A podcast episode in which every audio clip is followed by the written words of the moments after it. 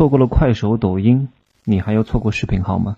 如何在五 G 时代用短视频来变现？来听这期节目。认知突围，阶层跃迁，让我们一起变有钱。Hello，大家好，我是真奇。现在是二十一点五十五分。这两天，呃，新平台快要上线了，我在写整个的 SOP 流程，叫标准化开店手册。我发现。我做这些事情不仅是要把一个课程录好，我觉得只是卖课程这个东西就太 low 了。最终卖的是圈层，卖的是玩法，卖的是变现的手段。所以我要把制度设计好。就是什么叫 SOP 手册呢？就是标准化复制的方案。就是你这个东西写出来了，给到另外一个人，他按照这个实施也可以做得成。就标准化复制。我为什么会有这方面的经验？就是因为我做了七年的组织行销的生意。他告诉我如何去学、做、教，并且教会教，而不只是把一个产品生产出来卖给别人就完事儿了。最终是一个生态闭环。所以我把每一步的流程，第一步建群，第二步写什么话术，第三步人家能够获得什么，我都要写的非常清楚。我的脑中要把整个流程过一遍，这是我要做的。这是我比很多所谓的老师、所谓的这些。只是上课的这些人是完全不同的，因为我之前其实不是专门做什么培训的，我之前是做生意的，是当主持人的，就是我完全没有去把培训单独列出来去做一个项目。后来我发现，在这几年时间，我通过自己的培训能力，把我的团队打造的很好，有几千人的市场，哎，就锻炼了我完全不一样的眼光、格局、执行能力、实操能力。我说很多老师为什么我不想听他讲东西？就是因为他他的那些东西都不是实战出来的，都是看来的，都是这种叫间接经验转化过来跟你讲的。他讲出来可能口若悬河，但他很难打动像我这样的人。我一看就知道这个人没有实战过，他实战过讲出来的感觉和看书讲出来的感觉是完全不同的。你们听很多的节目，老师这根本就没干过什么生意，跟你讲怎么做生意，怎么可能呢？你都没做过生意，你讲什么呀？你顶多就是看这个文章过来讲一讲、读一读而已。这种讲出来是没有感情的，是没有那种咬牙切齿的。你看我讲话咬牙切齿吧，我有时候真的恨呐，真的对这些人讨厌啊。啊，今天讲什么？今天就是最近的微信哈，微信其实是腾讯系的，腾讯系一直想布局短视频。那他从之前的微视，之前微视真的叫扶不起来的阿斗，弄过两次，两次都折戟。哎呀，所以他为什么他想弄啊？连腾讯都想抓住短视频的风口，你还不想抓住吗？为什么？因为现图文时代是最容易复制的，粘贴复制一下，谁都可以上手写，对不对？那我通通常都讲叫战略上升维，在落地上降维，这什么意思？就是图片和文字是个人就能做，对不对？你开个，你平时上个班是是个人就能上。所以竞争难度非常之大，你除非特别厉害、特别出彩，你才可以在文字时代生活的很好。因为不挑长相，不挑声音，就挑笔法，对不对？好，那音频呢？音频是不是你得有这个写作能力，才可以把音频讲得很好，有逻辑能力？你这个写作都写得不好的人，是不是讲音频也很难讲得很明白？因为你得有文稿啊。你要不就逐字文稿？什么叫逐字文稿？就一个字一个字写出来。那通常我不是这种人哈。那我每天做节目，我每天把一个字一个字写出来，还把我累死了呢，对吧？你有了字儿，你就想背，你就想看。你一旦你看，你就会有念书的感觉。我不会，我就一个大框架，一个大逻辑，我心中所有的东西都可以一下子全部讲出来。就是呃，从这边汲取一点，从那边汲取一点，但是我的思维框架是建立的，所以我可以做到口若悬河，我可以做到这个。口吐莲花，就是因为这个原因，我有大量的输入，再通过我的以前当主持人的技巧，以前带团队的技巧，把它传递给各位。所以做音频也需要有文稿功能，好，而且声音还要好听，还得懂得表达，因为很多会写字的人他不会表达，对不对？好，那视频呢，又升了一个维度，你不仅要会写字儿啊，你不仅要声音好。声音不好，你也得有特色呀。不是说声音好听才可以做视频，才可以做音频。你至少听着舒适，对不对？你至少知道这个东西要重音。你不能给我把那个文稿念的就跟白开水一样。哪个是重点？因为我觉得文稿啊，你你把文稿进行一个二次创作，是需要加入你的一些声情并茂和一些感知能力的。这个东西要加重，这个东西要弱化。如果你没有这方面的技能，你是不可以把一篇文稿通过有声化的播读讲出来的，更何况我还讲的只是有文字稿的在念哈。那如果没有文字稿的，对你的考验就更大了。你会打磕巴，你会说的不顺畅，你会说错字儿，你会有口水音，就更难。越难，它的竞争者就越少，你才有可能突出重围。好，我们再往上升一个维度，就到了视频。视频是不是需要你有形象？有些人对着话筒讲话可以，看着镜头就不行，因为他一看镜头，他会没有对象感。就是很多人讲话的感觉。为什么感觉是念书？为什么会有读书腔？为什么会有背书的感觉？是因为他没有真实的感知到对方是个人。当你真把话筒、真把镜头、真把空气当人，你讲话就不会有播音腔，不会有读书腔，不会有朗诵腔。为什么？就是因为你的对象感很强，这个是要训练的。我现在完完全全就感觉是我在跟你讲话一样。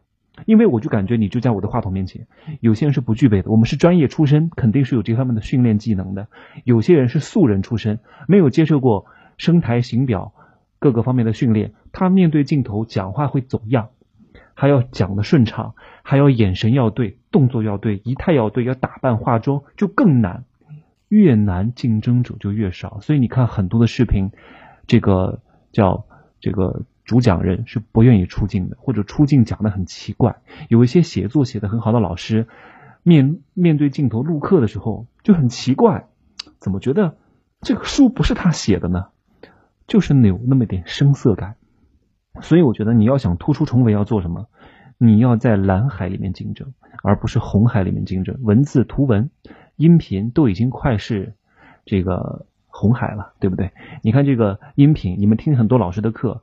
都不是他们自己播讲的，因为他们自己声音难听，他们不具备二次创作的能力，他们都是在，呃，叫有有有有一个平台配音的平台，把文字稿给别人，请专业的人来录音，所以也可以代替。但是你真人出镜怎么代替？所以各位，如果你能真人出镜的，就一定要真人出镜做视频，因为视频可以降维变成音频，音频可以降维变成文字，但文字没法变成音频，音频也没法变成视频，这就是区别。所以你要做蓝海当中的搅局者，你才有可能赚到钱。我所以我说我为什么要做视频号？视频号是微信最近的一个内测的产品，我也刚刚收到一个内测邀请。各位，呃，我觉得在做视频号的过程当中呢，我们的所有的逻辑和拍视频的方法和抖音是类似的，只不过视频号有一些另外的不同。因为为什么？不管你是拍抖音还是快手，你最终都是希望可以把一个流量导入到。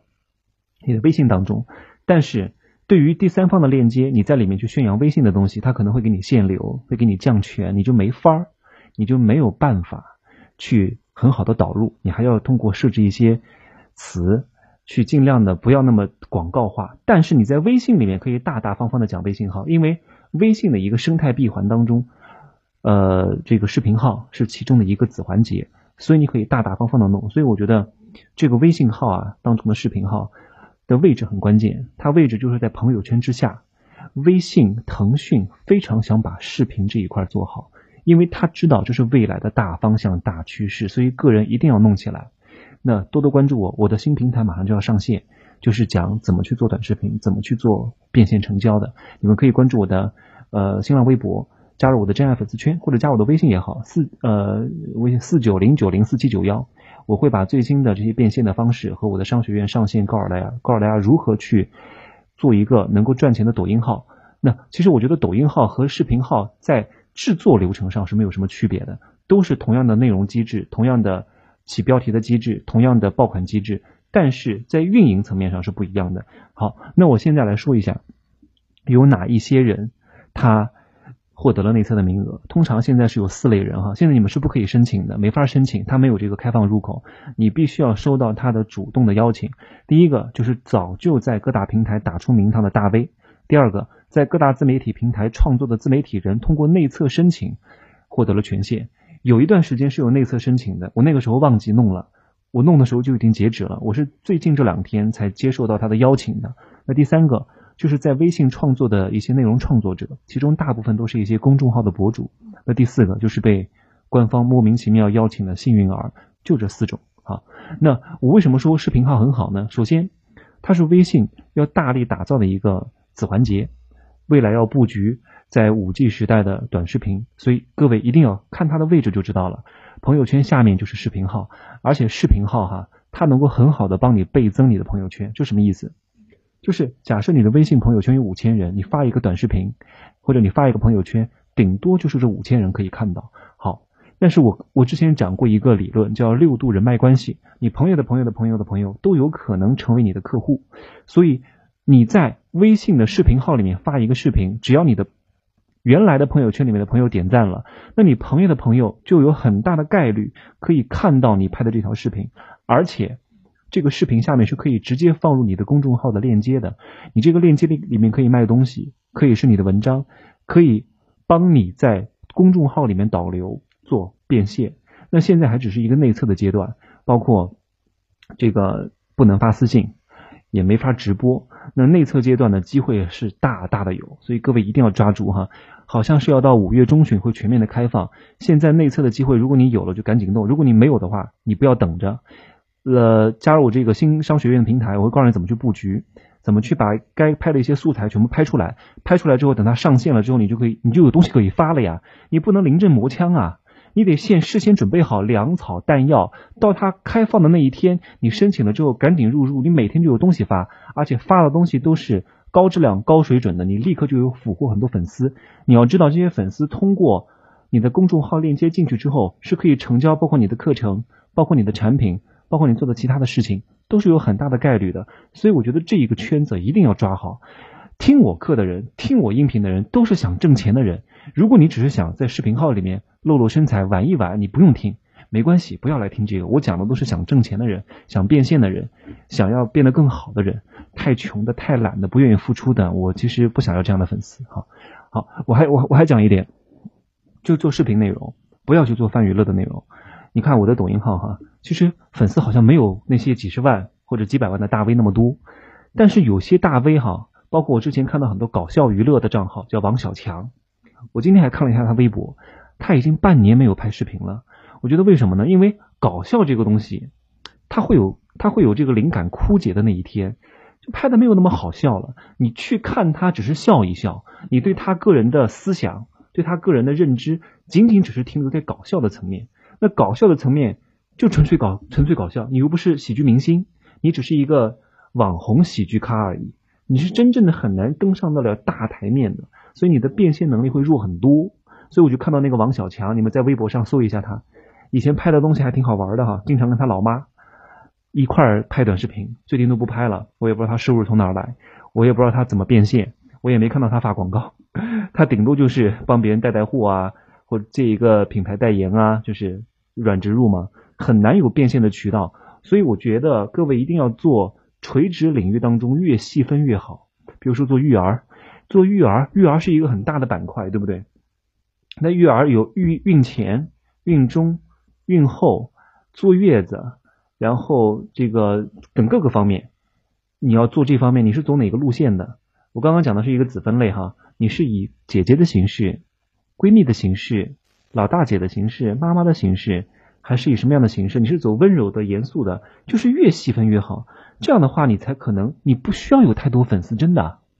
就是你不要看有些人很多粉丝就一定能挣钱，真的不挣钱的。我看到很多抖音那些做了有几百个视频的，然后粉丝好几十万，已经半年不更新了。为什么不更新了呀？不就挣不到钱吗？为什么挣不到钱啊？因为内容不精准，吸引过来的流量那些粉丝。图个乐而已，别人对你是没有深刻的认知的，所以别人为什么要相信你卖的东西呢？对不对？毛毛姐卖的东西，说实话我都不想买。毛毛姐是搞笑的，她卖的东西我也不觉得质量有多好，我也不觉得她在哪方面是很专业的，所以我觉得她还是她还是搞笑里面的顶流。那那些中部、那些底部的搞笑的，真的很难赚到钱。不要走这种路线。为什么粉丝多？因为他受众广，谁都想图个乐，对不对？但是我们要做垂直，你有一千个粉丝，可能比人家有五十万粉丝的挣的还多，因为这一千个粉丝深度认同你，深度喜欢你，愿意听你的背书，愿意听你的指导，愿意听你的意见，就是不一样的。你只要有不需要多，你只要有一百一百个铁杆粉丝，真的认同你的，你一辈子都不缺钱。我不能说你大富大贵，你不缺钱，所以我觉得要垂直化运营，深度化运营。不要走泛流量，没有用的，好吧？嗯。所以我觉得这个视频号能开的开起来，拍起来，不会的来学。呃，可以加我微信，或者是在我的微博里面加入真爱粉丝圈，我会在真爱粉丝圈里面讲，因为这两天就要上线了。好，好，那我那我再讲一下重点哈。呃，抖音的机制是这种叫信息流推荐，但是在视频号当中它还没有算的特别精准。就像我们以前在微信号里面看的那个再看，再看是什么？就是你点一下再看，你的朋友就可以看到你看的这个文章。所以，呃，抖音这个呃不不。这个微信的视频号，它这方面的算法推荐机制还没有那么精准，毕竟是刚开始，它各方面的算法 AR 的智能哈，是需要不断的算、不断的试错才会越来越精准的。前期是没有那么精准的推送，所以可能会把你的内容推给那些对你内容不是特别感兴趣的用户。但不要紧，前期任何一个公司四个阶段嘛，草创、草创 打打结巴了，草创期、上升期、平稳期、衰落期。在草创期，你才有机会，对不对？我我再讲一点哈，就是现在的这个视频号哈，为什么要看好它呢？我总结了五点内容。就第一个，我们之前所做的所有短视频平台，目的都是为往为了往微信导流，但是抖音、快手呢，对于微信导流的限制非常严重。但是视频号是属于微微微信的生态闭环之内的，所以呢，后期短视频的这些创作者呢，对于粉丝导流到私域流量的限制。会大大降低。那第二个呢？视频号是腾讯布局短视频的最后王炸，你知道吗？因为微视基本上是死了，所以短视频这一块蛋糕很大，谁都不会轻易放弃的。那在这种情况下，腾讯布局短视频只能够另辟蹊径，但是不可能再开发一个独立的 APP 来做短视频了，因为那样的话大概率会走上微视的老路。所以把这个视频号跟图文的公众号打通，最大化的把快手和抖音的用户拉回微信，进而拉长用户在微信的使用时长，来拓展微信的商业价值。来第三个，那视频号呢？它对于挖掘潜在的短视频人群有着非常重要的作用。因为抖音和快手的日活才三到四亿而已，但是微信你知道有多少人吗？微信有十一亿的用户，这中间至少还有六亿的用户没有触及到短视频。其实说实话，我在二零一七年就知道了抖音。那个时候七月份，二零一八年一月份火的，但我一直没用，我是从今年才开始认真来布局的。因为那个时候我没有打算去做短视频，所以我看都不想看，我不想看那些很浅层的内容。我不是我我宁愿看书。你觉得那十几秒短视频能讲出什么玩意儿来呢？对不对？所以现在还有六亿的用户没有触及到短视频，所以这是一个非常大的蛋糕。那第四点，短视频电商将会迎来非常大的春天，商业化的路径会大大的缩短。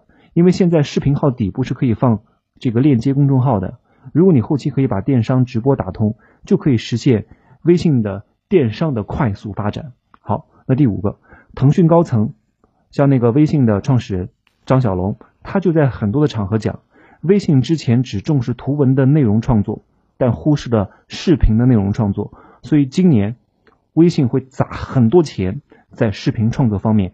给予这些上传主，也就是 UP 主大力的支持，你在这里一定是能挣到钱的，一定要布局好。但是所有的短视频的内容制作原理都是一样的，分发逻辑都是类似的，爆款标题都是感觉一样的，你的内容一定是为王，内容为王。因为短视频拍的拍摄的方法和长视频是不一样的。你看哈，我们以前拍长视频是横着的，十六比九，长视频呢，呃，比如说你看一个电影，一定是起承转合。是有铺垫、有转化、有高潮，观众才能接受这个最高潮的那个感觉、那种同感、那种共情。但是在短视频是不可以这样子走，你不可以在几十秒的时间当中搞个起承转合是不容易的，就直接给给用户最高潮、最爽感的那个重要的点就行了。比如说这个女主角哭了，你如果是长视频，你要拍她之前是干嘛的，为什么哭，有一个什么情绪的转化点，在短视频不这样弄，直接就哭。直接给最爽的感觉，因为你如果把最重要的内容放在最后的话，观众都看不到最后，前期三秒就不看了，所以就是完全不同的分发逻辑。我说短视频它绝对不是一个分发渠道，不是说你把长视频变短放在这个上边，它是一种场景，这个场景当中你需要重构你的元素的。如果你的元素不重构的话，还是用长视频的逻辑在短视频来弄是不可以的，因为这是两种生态方式。你一定要懂这种逻辑。我看很多做传统媒体的来做短视频，做的真不好，因为他们还是用传统的媒体的方式做短视频，这是完全不一样的。就像很多主持人，他为什么很难去面对镜头？我现在就改了很多，很多主持人他面对这种什么网红讲话的方式，他是不适应的，因为他们习惯了讲话那种拿腔拿调的。观众朋友们，大家晚上好，谁听这种破话呀？现在没有人听这种东西了，你反而有点语音错误，有点方言才接地气，才好玩儿，所以他们很难适应，还是觉得以前他们觉得只要是面对镜头都是一样的讲话方式，但完全不一样的，真的。他们觉得只要是一个屏幕都是一样的呈现方式吗？也不一样的，不一样。他们没有弄清楚底层逻辑是什么。哇，今天我不知不觉讲了二十分钟啊，因为这是我非常擅长的内容，非常非常讲的太多了，好吧？那今儿就讲这么多哈。呃，欢迎关注我的新浪微博“真奇美学小神”，然后加入我的真爱粉丝圈。如果觉得这个呃音频还不错的话，素质三连，转评赞，发到你的朋友圈，发到你的微信社群，好吧？明儿再见，周末愉快哈，明儿。